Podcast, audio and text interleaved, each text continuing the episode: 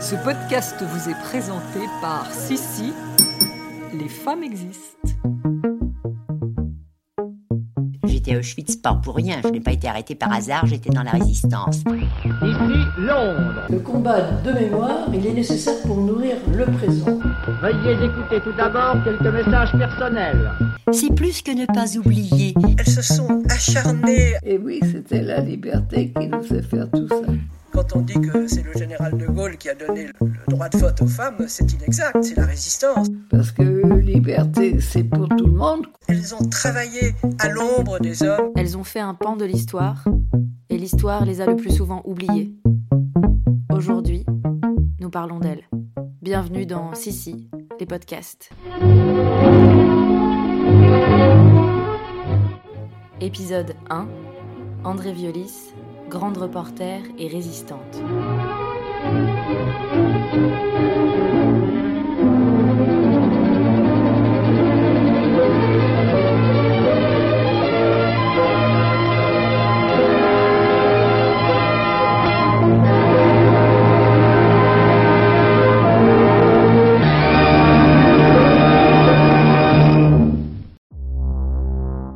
Depuis 1940, la lecture des journaux et des revues officielles est une source de déception et de dégoût.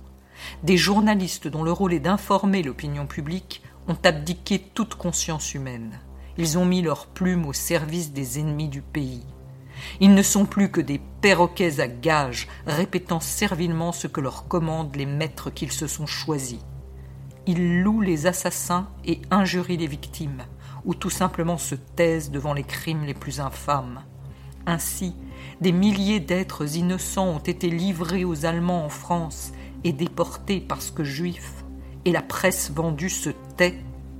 Pourtant, dans ce lourd et déshonorant silence, une voix vient s'élever, la voix généreuse d'un des meilleurs journalistes français. Mouvement national contre le racisme, décembre 1943.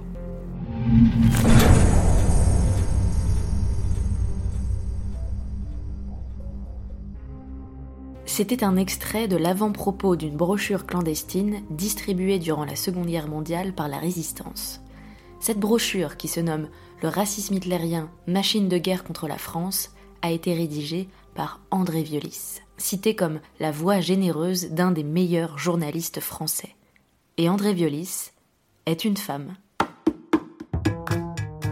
Je m'appelle Marion Feugère et je serai votre guide pour les prochains podcasts. En introduction, vous avez entendu la voix d'Anne Monteil-Bauer, c'est la fondatrice de Sissi, Les femmes existent. Anne m'a engagée pour une série de podcasts qui viennent enrichir le projet qu'elle a initié, projet qui se nomme Année folle et résistance, parcours de femmes entre 1920 et 1945. Résistance avec un S. C'est un parcours qui suit des femmes engagées qui vont devenir résistantes et qui pour la plupart étaient féministes. Car n'oublions pas que creuser le passé, c'est toujours éclairer le présent. J'ai tout d'abord voulu demander à Anne comment elle avait découvert André Violis, pourquoi elle l'avait choisi et quel sens elle voulait donner à ce projet. Comment je l'ai découverte Alors en fait, la première fois que j'ai entendu parler d'André Violis, c'est quand j'ai commencé à m'intéresser aux femmes journalistes. Et donc qui, qui commencent à, à, créer des journaux à partir de, de 1832 en France pour faire entendre des revendications féministes. Et André Violis, elle fait partie à un moment des journalistes qui travaillent pour le journal La Fronde. Il y a un lieu pour elle elle fait son éducation féministe à La Fronde, hein, les jeunes journalistes. Donc c'est la première fois que j'entends parler euh, d'André Violis. Donc je ne sais plus comment, vraiment je ne sais plus parce que je me suis tellement promenée dans des textes, dans des... À un moment je tombe, euh, je tombe sur ce texte qui est un texte que je trouve euh, sur le site de la BNF, que je me mets à lire et dont je me dis qu'il est important. Mais c'est voilà, dans, dans, ma recherche générale, dans mon enquête, qui est euh, à partir de ma lecture d'une biographie de Bertie Albrecht, je me pose cette question est-ce qu'il y a eu, puisque je découvre que Bertie Albrecht, avant d'être une grande résistante, est une grande féministe, je me dis, mais est-ce qu'il y en a beaucoup des féministes parmi les résistantes? Donc je commence cette enquête. André Violis est féministe, elle se déclare comme féministe. Elle a cette phrase aussi qui n'est pas, qui n'est pas dans ce texte, que j'aime beaucoup et que je cite à la fin de, ma première conférence gesticulée. Elle dit Toute ma politique se résume par ce mot, ça manque de femmes. Donc euh, on se dit, voilà, à distance hein, des années, on a l'impression de parler de la même chose et euh, d'une certaine manière de se tendre la main. Et moi, il me semble qu'il est important qu'on réentende ces positions, ces pensées de cette femme-là et de plein d'autres.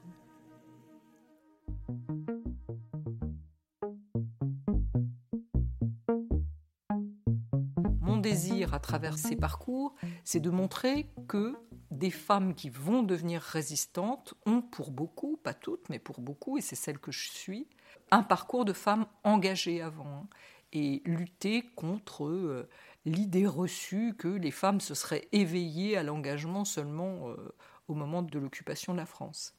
André Violis est tout à fait emblématique de ces femmes qui avaient une haute conscience politique et un grand engagement bien avant la Seconde Guerre mondiale. Qu'on se rende compte aussi qu'il y a de nombreuses femmes.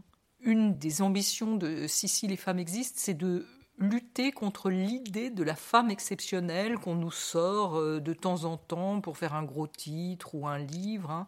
Et on sépare les femmes les unes des autres alors qu'elles se côtoient, elles travaillent ensemble. Par exemple, quand euh, André Violis euh, fait ses premiers pas dans le journalisme à la Fronde, elle côtoie de très très grandes figures du journalisme, entre autres Séverine. Séverine, c'est la première femme à gagner sa vie en tant que journaliste. Avant, il y a eu plein d'autres femmes journalistes qui ont créé plein de journaux, hein, mais elles n'arrivaient pas à en vivre. Donc Séverine aussi est une personnalité très très connue et reconnue dans le monde du journalisme. Hein. Ne, faisons pas d'André Violis une exception, même si c'est une femme absolument formidable et à bien des égards euh, exceptionnelle. Hein. Mais il y en a, il y en a beaucoup, il y en a plein d'autres. André Françoise Caroline Jacquet, dite André Violis, est née au XIXe siècle le 9 décembre 1870. André naît donc à la belle époque, dans une commune des Alpes de Haute-Provence et est issu d'une famille bourgeoise et cultivée de gauche. Sa mère tient un salon littéraire et son père a un poste dans l'administration préfectorale. En 1890, André obtient son bac, passe trois ans en Angleterre comme préceptrice et suit des cours à Oxford.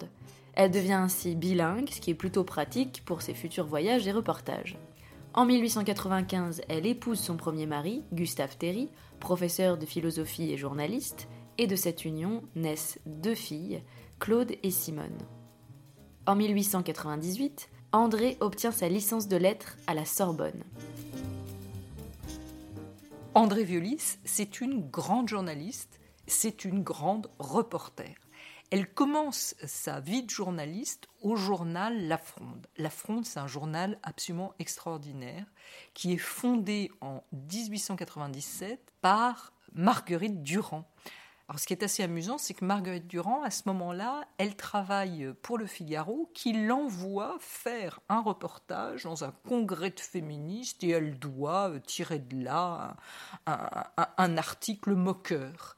Et en fait, elle adhère complètement à tout ce qu'elle entend. Et ce qu'elle entend, c'est la voix des différents courants féministes de l'époque. Et elle décide de créer un journal qui va être un écho à la pluralité de ces voix féministes. Et un journal qui va être un journal généraliste, qui s'intéresse absolument à tout, qui est très engagé politiquement, parce qu'à l'époque, c'est difficile pour les femmes d'avoir des rubriques autres que celles qui sont censées être de leur ressort, à savoir euh, la mode, l'éducation et quelquefois la culture.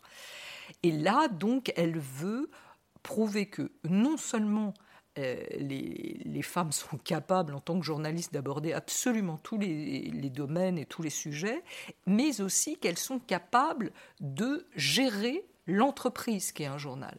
Donc ce journal, il est non seulement complètement rédigé, mais aussi imprimé, composé par des femmes, mais il est aussi complètement administrée hein, et dirigée par Marguerite Durand. Donc elle fait ses premiers pas dans le journalisme, André Violis, dans ce journal, et c'est évidemment aussi une éducation euh, féministe très importante. Et la question de l'égalité entre les femmes et les hommes sera pendant toute la vie d'André Violis une question majeure.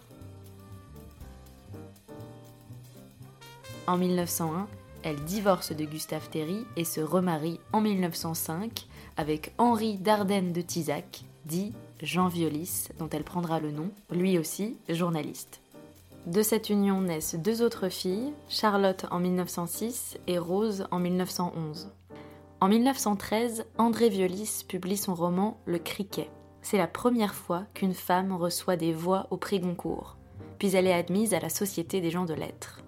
Dans son roman Le Criquet, André Violis raconte l'adolescence puis la vie d'une jeune fille prénommée Camille qui refuse le chemin tout tracé de femme qui lui est proposé. André Violis fait dire à Camille Venue au monde avec un dé au doigt, des ciseaux à la main et du fil dans les cheveux, des paupières baissées, des allures sages, des tailles emprisonnées, des jupes trop longues, une vie monotone et close, sans intérêt, sans imprévu, sans avenir, sans ambition. La majorité des textes d'André Violis ne sont plus édités. Et si on veut découvrir André Violis, ce n'est pas facile. Anne Renou et Alice Anne Jandel ont respectivement écrit une thèse et un mémoire sur cette grande résistante et reporter. La biographie issue de la thèse d'Anne Renou est épuisée, mais on peut la trouver dans certaines bonnes bibliothèques. Et j'ai eu le plaisir de rencontrer Alice Anne Jandel, qui, il y a 15 ans, était étudiante en lettres et histoire et dont le mémoire, André Violis, une femme grand reporter, une écriture de l'événement 1927-1939, a été publiée en 2006 aux éditions L'Armatan. Elle-même euh, veut combattre ce qu'elle appelle l'hominisme. Alors je vais vous lire un, un passage euh, d'un de ses papiers qu'elle a publié euh, dans La Fronde. Je ne suis pas une féministe si l'on donne à ce mot un sens agressif, anti-masculin. Je ne tiens pas à étrangler tous les hommes, ni même à leur rendre tout le mal qu'ils nous ont fait. Il me suffit qu'on fasse bon ménage. Je crois que l'homme est nécessaire à la femme, comme la femme est nécessaire à l'homme. Vous voyez, j'ai des idées fort simples. Au fond, je suis une révolutionnaire très pot-au-feu. Ou, s'il vous plaît, je ne suis, je ne veux être qu'une femme. Regardant le monde avec mes yeux de femme, il me paraît évident que la source de tous les maux dont souffre l'humanité, c'est l'hominisme. C'est à l'hominisme que je veux m'en prendre. Toute ma sociologie, toute ma politique se résume dans ce mot, ça manque de femmes. L'hominisme dont parle ici André Violis existe toujours et il s'appelle le patriarcat, cette oppression qui perdure à travers les siècles et assujettit les femmes encore aujourd'hui. On sait l'importance euh, d'avoir des modèles et des inspirations. André Violis en a été une, notamment pour les femmes euh, journalistes. On peut citer euh, plusieurs femmes journalistes dans des interviews qui parlaient d'elle. Par exemple, Hélène Gosset qui disait une de mes plus grandes admirations dans le journalisme est une femme, André Violis. J'ai beaucoup appris mon métier dans ses articles et dans ses livres.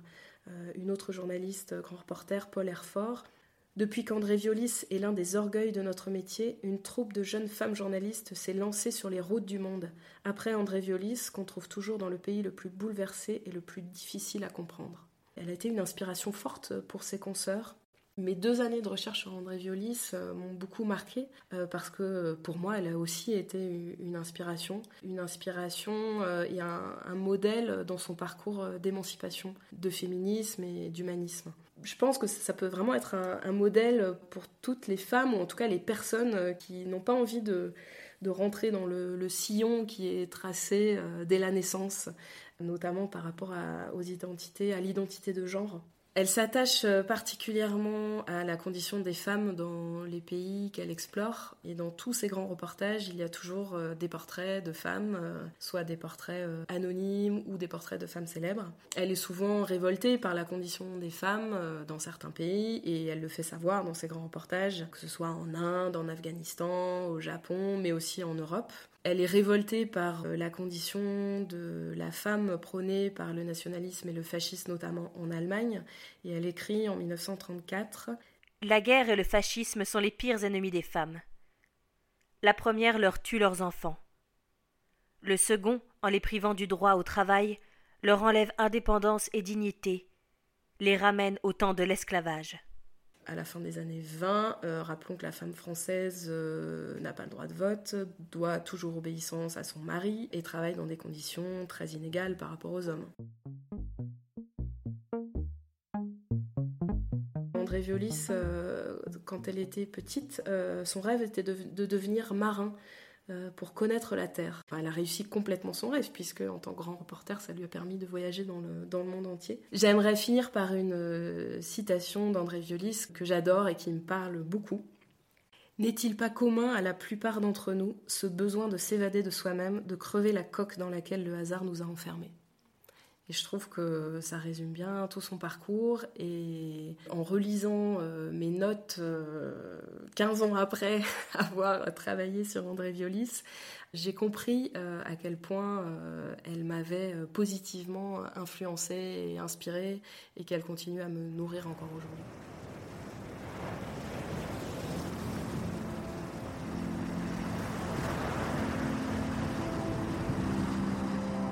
N'est-il pas commun à la plupart d'entre nous ce besoin de s'évader de soi-même, de crever la coque dans laquelle le hasard nous a enfermés?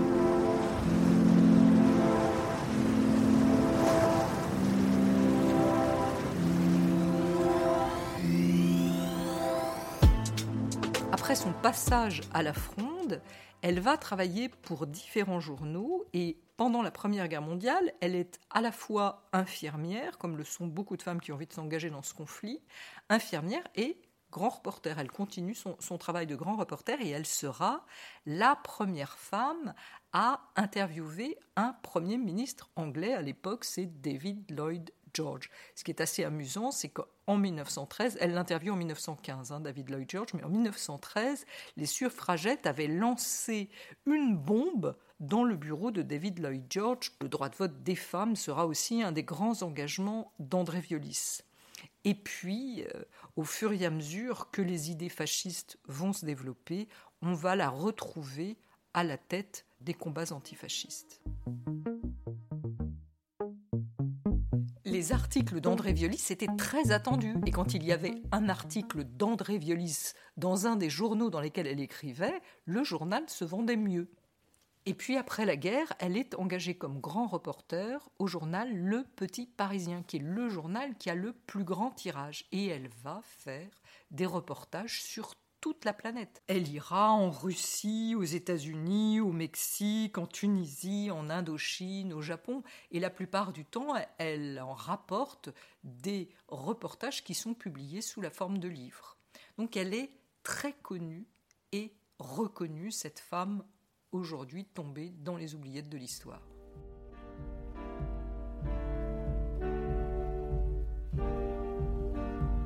Seul en Russie, de la Baltique à la Caspienne, 1927. Alsace et Lorraine, au-delà des passions, 1928. L'Inde contre les Anglais, 1930. Tourmente sur l'Afghanistan, 1930. Shanghai et le destin de la Chine, Anglais, 1933. Le Japon est sur la piste, 1930. Le Japon, Shanghai et le destin de la Chine, 1933. SOS. Le Japon et son empire, préfacé par André Malraux, 1935. Intime, le conflit sino-japonais, Indochine 1938, préfacé par André Malraux, 1935. Le conflit sino-japonais, 1938. Notre Tunisie, aux éditions Gallimard, 1939. Au cours du programme, les Français parlent aux Français nous vous donnerons des nouvelles de la guerre en Russie et nous évoquerons la mémoire d'un poète norvégien mort au cours d'un raid au-dessus de l'Allemagne. Et maintenant, la suite de nos informations. Tour du monde, livres-reportages, chroniques politiques, littéraires, de l'affaire Dreyfus à la lutte pour l'indépendance du Vietnam, André Violis est sur tous les fronts. Et à l'heure du péril nazi, plus que jamais, elle tient son rôle de journaliste tel qu'elle le conçoit et fusionne écriture et engagement politique pour dénoncer les menaces et alerter l'opinion publique.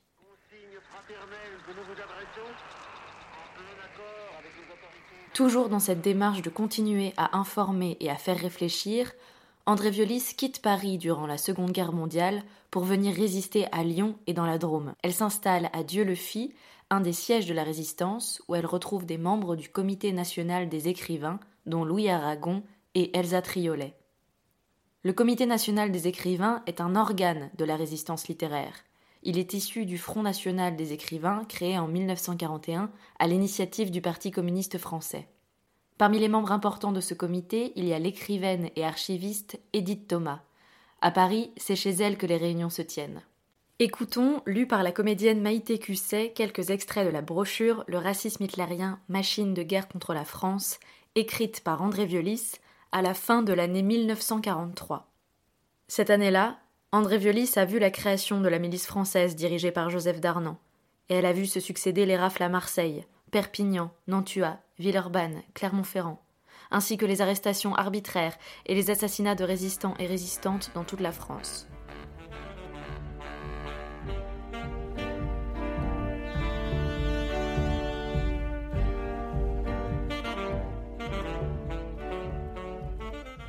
Dans le camp d'Auschwitz, dont les nazis disent eux-mêmes cyniquement qu'on y va pour crever, ne se trouvent pas que des Polonais, mais des Juifs de tout pays.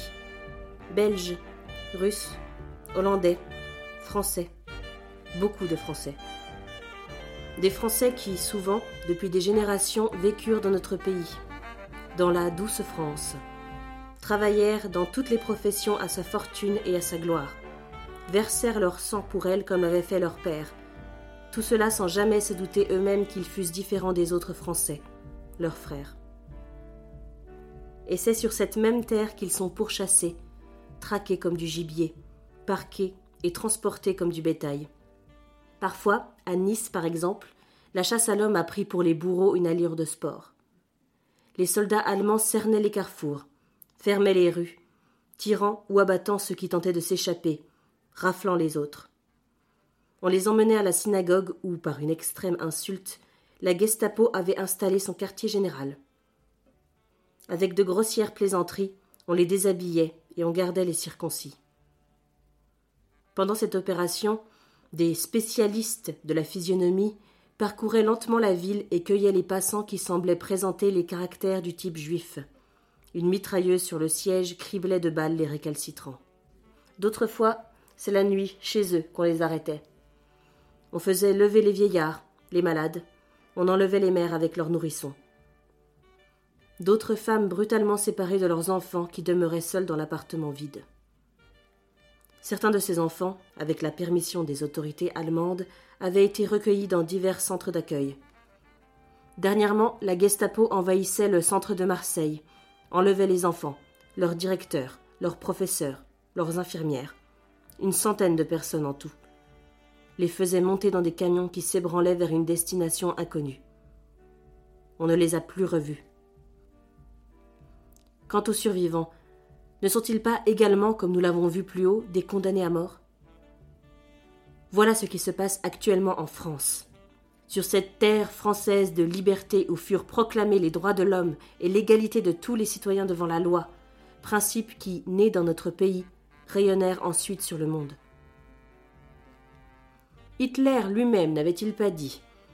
Dès l'instant où l'on fait pénétrer dans les cervelles le principe raciste en dévoilant les méfaits des Juifs, tout le reste suit très bien et très rapidement.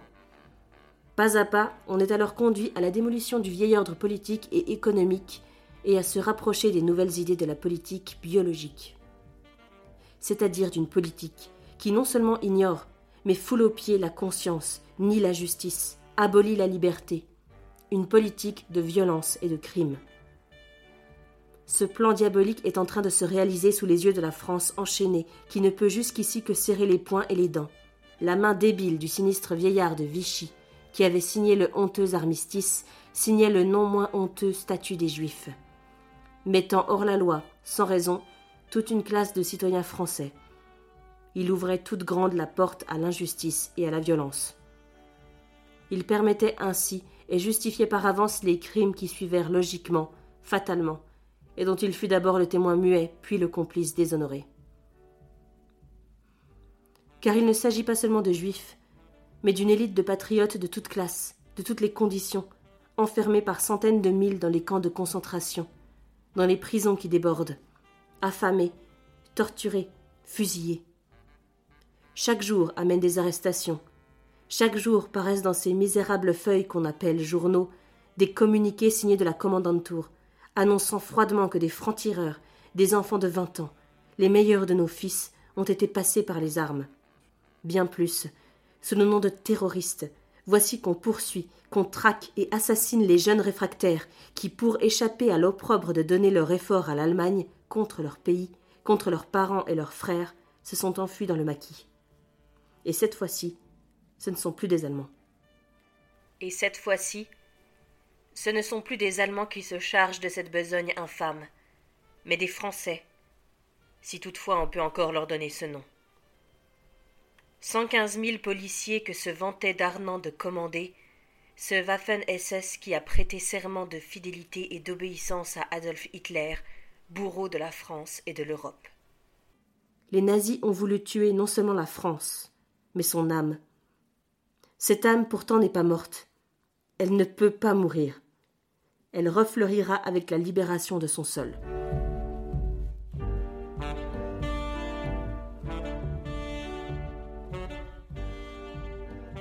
Moi, je trouve qu'elle nous donne une leçon de courage absolument extraordinaire, parce qu'elle est dans un moment où euh, c'est difficile d'avoir de l'espoir, même si on sait qu'il y a des alliés, on va finir par battre Hitler. Enfin, je veux dire que la majorité des gens ne s'accrochent pas à cet espoir-là. Donc c'est très courageux de croire que les choses vont s'améliorer. Je veux dire, nous qui sommes dans une période actuellement pas spécialement drôle, on est nombreux et nombreuses à plus trouver d'espoir, à être dans une espèce de cynisme, d'absence d'horizon comme ça. Donc voilà, ça fait euh, partie des choses qui me font profondément euh, aimer André Violis et qui ont fait que j'ai eu envie de faire entendre ces textes. Afin de mieux comprendre l'époque dans laquelle André Violis a rédigé cette brochure et l'importance de cette presse clandestine, j'ai eu la chance de m'entretenir par Skype avec l'historien Laurent Douzou, professeur d'histoire à l'Université Lumière Lyon 2 et à l'Institut d'études politiques de Lyon. Laurent Douzou est spécialiste de l'histoire et de la mémoire de la Seconde Guerre mondiale, en particulier de la résistance intérieure française. J'ai commencé par lui demander pourquoi et comment le rôle des femmes dans la résistance était à ce point occulté.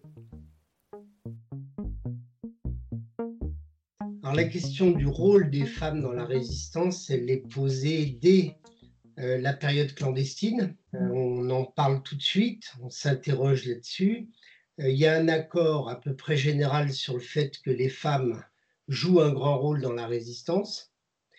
Euh, c'est attesté aussi par le fait que beaucoup d'entre elles sont arrêtées, euh, torturées, internées, déportées, etc. Donc il y a des preuves irréfutables de leur engagement. En même temps, on va souvent rendre hommage à cet engagement, mais il ne sera pas vraiment reconnu institutionnellement. Il y a un exemple frappant de ça, savez que le général de Gaulle a créé l'ordre de la libération, qui est un ordre qui a été créé à l'automne 1940 pour récompenser les, femmes et les hommes qui avaient fait des actions hors du commun. Or, il a nommé au total 1036 compagnons de la libération. Sur les 1036, il y a six femmes. Euh, donc, euh, je vous laisse faire le calcul de pourcentage, mais c'est extrêmement faible. Alors, on peut dire oui, mais euh, il y a des femmes qui sont médaillées de la résistance, qui est une autre euh, catégorie, une autre décoration créée par le général de Gaulle en février 1943, qui concerne un plus grand nombre de gens. Il y a environ 60 000 médaillés de la résistance. Les femmes dans ces 60 000 sont aux alentours de 20 si je ne m'abuse.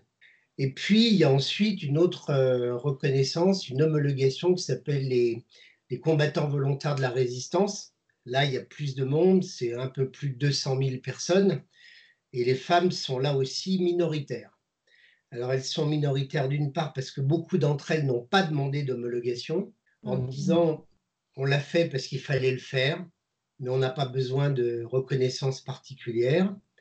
Elles sont minoritaires aussi parce que des commissions qui homologuaient les combattants volontaires de la résistance ont parfois dit il est inutile de récompenser cette femme ou de l'homologuer puisque son mari est déjà homologué.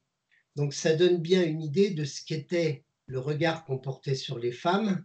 Euh, les femmes, au fond, restent mineures du point de vue de leurs droits. Euh, on leur rend hommage, on ne manque jamais de leur rendre hommage. Dans tous les écrits euh, par les hommes, il y a toujours un hommage rituel rendu aux femmes. Mais au fond, euh, dès la parenthèse de la résistance refermée, les femmes vont retourner à ce qui est leur statut d'avant la guerre. Sauf que dans l'intervalle, en se battant, elles ont quand même conquis le droit de vote.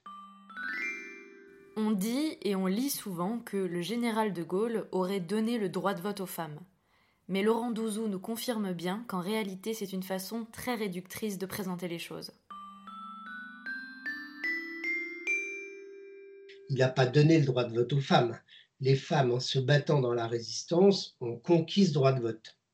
Et il était très difficile à la libération de dire ah ben, les femmes finalement peuvent continuer à ne pas voter compte tenu du rôle qui avait été le leur. C'est normal qu'elles aient ce droit. Quand on dit que c'est le général de Gaulle qui a donné le, droit de vote aux femmes, c'est inexact, c'est la résistance. Gilbert Prossolette. Vous savez que les femmes se sont magnifiquement conduites pendant toute la résistance. J'en ai connu des quantités. Il y en a eu 8 ou 10 000 qui ont été déportés pour fait de résistance, sans compter toutes les déportées raciales, toutes les malheureuses. Mais elles se sont acharnées, à, elles, ont travaillé à l'ombre des hommes, bien entendu, presque toujours, mais toutes les besognes difficiles, toutes les choses dangereuses, les liaisons, aller chercher ce qu'il y avait dans les, euh, boîtes aux lettres de, la résistance, aller, repérer des lieux pour, des parachutages ou pour euh, que des avions puissent se euh, poser clandestinement, prendre le train dans des conditions impossibles, des trains bondés, on mettait je ne sais pas combien d'heures pour aller d'un lieu à un autre. Donc, si vous voulez, il y, a, deux éléments, si je résume. D'un côté, une reconnaissance qu'on fait bien volontiers de leur rôle. De l'autre, une euh, reconnaissance institutionnelle chichement distribuée. Donc, il y, a, vraiment un écart entre les deux. Et euh, les femmes ne s'en sont pas particulièrement plaintes à l'époque, probablement parce qu'elles avaient d'autres chats à fouetter que de savoir si elles étaient honorées et quel était le pourcentage d'entre elles qui est honoré. Euh, le problème, c'est qu'ensuite, quand les historiens, les historiennes ont travaillé sur la résistance, ils ont souvent, ou elles ont souvent pris comme base les euh, registres d'homologation de, mouvements de résistance, et ça donne une, une, proportion de femmes qui, selon les mouvements, oscille entre 10 et 25% donc, quand on vous lit des études historiques, on dit qu'il y a entre 10 et 25% de femmes dans les mouvements de résistance. Or, euh, évidemment, ça les sous-estime gravement, parce qu'il n'y avait pas 10 ou 25% de femmes, il y avait beaucoup plus de femmes dans, la résistance. Euh, quel pourcentage donné? Personne n'est capable de le dire, mais à mon avis, à peu près moitié-moitié, c'est le minimum. Euh, mais les femmes étaient souvent conçues comme jouant un rôle second, même si ce n'était pas vrai dans la réalité clandestine. Et donc, il y a une représentation très forte qui vient se surimposer à la réalité résistante. Quand j'ai été invité à certaines commémorations, après la guerre, je suis allé à la première, et puis après, je ne suis plus jamais remis les pieds, je vais comprendre pourquoi. C'est que les commémorations, c'est toujours d'abord, elles ont un caractère le plus souvent militaire, et avec des figures militaires, etc., je t'en passe. Et puis, on exalte surtout à travers les associations d'anciens combattants. C'est anciens combattants, mais la langue française est traîtresse. C'est un problème grammatical. On me dit, mais ça couvre à la fois les hommes et les femmes.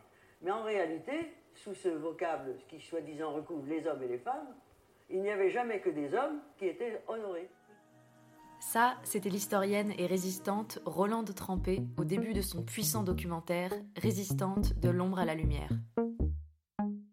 Dans le formidable livre La résistance à l'épreuve du genre, sous la direction de Laurent Douzou et Mercedes Yusta, Julien Blanc nous dit En passant ainsi à côté des composantes majeures de la résistance des femmes, la reconnaissance néglige des pans entiers de la résistance tout court. Ces angles morts sont d'autant plus importants que la constitution d'un dossier d'homologation relevait d'une démarche volontaire. Combien de résistantes de la première heure, combien de femmes qui avaient pourtant beaucoup fait pendant l'occupation n'ont jamais entrepris de remplir le moindre dossier, ni demandé la moindre distinction une fois la libération advenue? Combien d'entre elles n'ont été du même coup répertoriées et homologuées nulle part? Elles sont sans doute nombreuses, ces femmes du combat souterrain qui, à force de rester dans l'ombre, demeurent invisibles. Il y a là une perte sèche. Une conclusion plus générale en découle. Toute tentative de chiffrage de la résistance à partir des sources de l'homologation et même de chiffrage tout court se révèle incertaine, pour ne pas dire vaine. Mais retrouvons Laurent Douzou. Alors la place des éditions clandestines dans la résistance, elle est centrale. Euh, c'est pas seulement distribuer des bouts de papier ou donner de l'information. Euh, en réalité, la résistance tente de s'opposer au régime de Vichy et aux Allemands, bien entendu. Or, le régime de Vichy, c'est le gouvernement légal de la France depuis le 10 juillet 1940. Euh, il a tout un appareil d'État. Euh, la presse est censurée, la radio est contrôlée, euh, les journaux sont étroitement surveillés, de sorte qu'il y a une propagande gouvernementale intense et quotidienne. Cette propagande, il faut la contrebattre. Et la résistance va très tôt, en zone nord comme en zone sud, se donner les moyens de, de contrebattre la propagande officielle, et ça va être des papillons, des tracts, puis des feuilles clandestines, et puis des revues, et puis des livres. Donc il y a tout un, un panorama éditorial qui joue un rôle absolument clé dans la bataille pour l'opinion. La question, c'est de savoir est-ce que la résistance est capable de petit à petit de conquérir l'opinion? Au début de la période, la résistance est marginale et ultra minoritaire. À la fin de la période, elle est toujours très minoritaire, mais elle n'est plus marginale. Pourquoi? Parce que dans l'intervalle, elle a travaillé l'opinion. Et qu'alors que le régime de Vichy, par exemple, était très populaire en 40, il ne l'est plus du tout en 44. Donc la légitimité a changé de camp et l'opinion a basculé dans euh, le camp de la résistance. Ça ne veut pas du tout dire que toute la population est résistante. La résistance reste une minorité, mais ça veut dire que petit à petit, l'appui de la population et de l'opinion va aller à la résistance et pas au régime de Vichy, a fortiori pas aux Allemands. Ça, c'est possible par une espèce de guerre de position. Les publications clandestines grignotent j'allais dire mois après mois, les positions ennemies. Et donc, le rôle de la presse au sens large du terme clandestine, il est crucial. Euh, on ne peut pas concevoir la résistance gagnant petit à petit des positions s'il n'y a pas euh, de presse clandestine.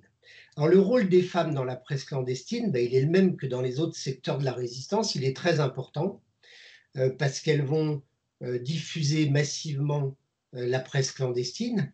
Alors je dis massivement, au début c'est pas massif parce qu'il y a peu de presse clandestine en 40, 41, c'est quelques dizaines, centaines d'exemplaires au maximum par feuille. Et puis petit à petit, ça va euh, devenir plus, plus consistant, plus puissant, et les femmes vont jouer un très très grand rôle dans cette, euh, dans cette diffusion. On ne peut pas tous les citer et pas toutes les citer, mais parmi ces publications clandestines, il y a un certain nombre de journaux importants auxquels ont participé un certain nombre de femmes importantes. Il y a Libération, qui a été cofondée entre autres par Lucie Aubrac, il y a Les Petites Ailes qui deviendra Combat, animé entre autres par Bertie Albrecht, Témoignages chrétiens, auquel a participé activement la future historienne Renée Bédarida, qui écrira plus tard Les armes de l'esprit, un ouvrage important sur la vie clandestine de témoignages chrétiens entre 1941 et 1944. Il y a Défense de la France, cofondée par Hélène Vianney, dans lequel a écrit entre autres Geneviève de Gaulle-Antonios, déportée à Ravensbrück, l'Université libre, auquel ont participé Maï Politzer, Hélène Solomon-Langevin, Marie-Claude Vaillant-Couturier et Charlotte Delbo, déportées ensemble à Auschwitz.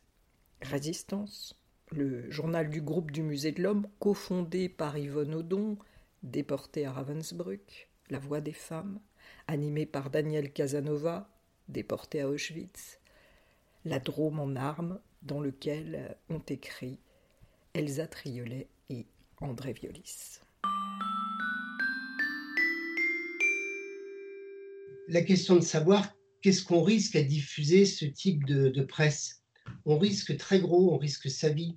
il y a très tôt la peine de mort comme peine possible pour quelqu'un qu'on va arrêter pour diffusion de ce type de, de presse. Alors, ça peut être une peine de mort qui est exécutée, c'est-à-dire quelqu'un qu'on fusille, mais plus souvent, c'est une peine de mort, j'allais dire différée, c'est-à-dire que vous êtes arrêté, vous êtes interné, puis euh, vous êtes envoyé euh, dans un camp d'internement français, puis de là, vous partez pour la déportation.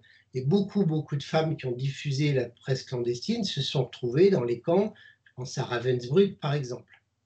Alors à l'intérieur de cette presse, euh, le mouvement national contre le racisme va à partir de 1942 publier deux deux journaux.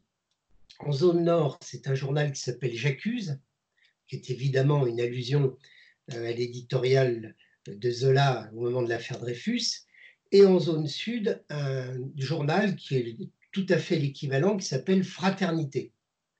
Et ces deux journaux, qui sont donc publiés à partir de 1942, vont décliner tout un argumentaire antiraciste, vont stigmatiser euh, le racisme de l'occupant, bien entendu, mais aussi du régime de Vichy, vont dénoncer les statuts des Juifs, celui du 3 octobre 40, celui du 2 juin 1941, dénoncer le rôle du commissariat général aux questions juives créé le 29 mars 41, euh, dénoncer euh, la loi d'arianisation du 22 juillet 1941, etc.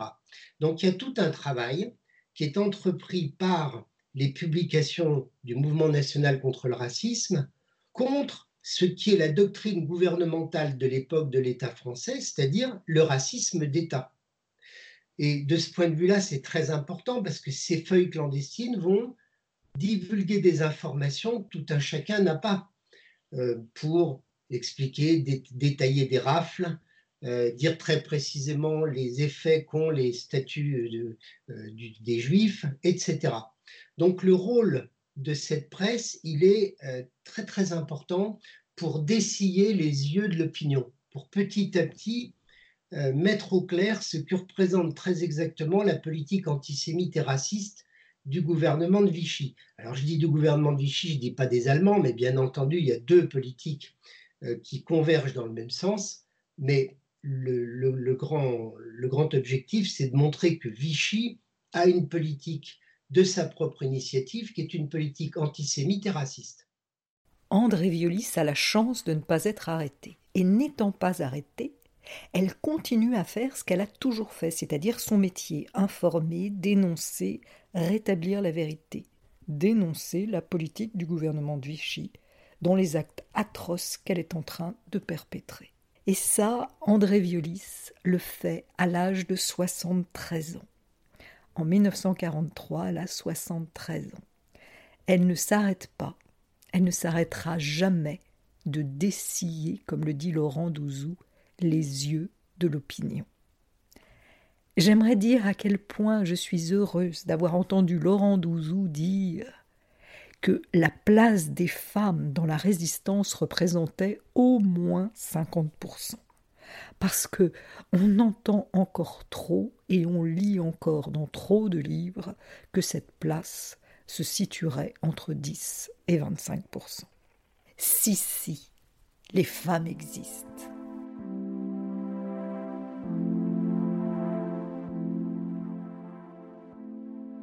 Dès l'instant, dès l'instant où l'on fait entrer dans les cervelles les principes racistes, tout le, reste, suit. Tout le reste suit. Voilà ce qui se passe actuellement, en, France. Auschwitz. Auschwitz, dont les nazis eux-mêmes disent qu'on y va pour crever, crever, crever, traquer comme du gibier, parquer et transporter comme du bétail. Voilà ce qui se passe actuellement en France. Dès l'instant où l'on fait entrer dans les cervelles les principes racistes, principes racistes, dès l'instant où l'on fait entrer dans les cervelles les principes racistes, tout le, reste suit. Tout le reste suit. Une politique qui non seulement ignore, mais foule au pied la conscience. Mais foule au pied la conscience.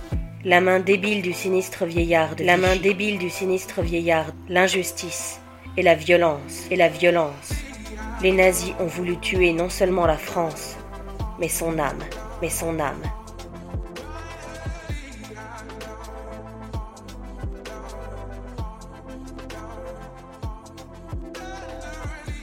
Merci d'avoir écouté ce podcast qui vous a été présenté par Sissi, Les femmes existent, sur une idée originale d'Anne Monteil-Bauer, réalisée par Marion Feugère. Avec les voix d'Anne Monteil-Bauer, Marion Feugère, Maïté Cusset, Laurent Douzou et Alice Anne Jandel. C'était Sissi les podcasts. À très vite.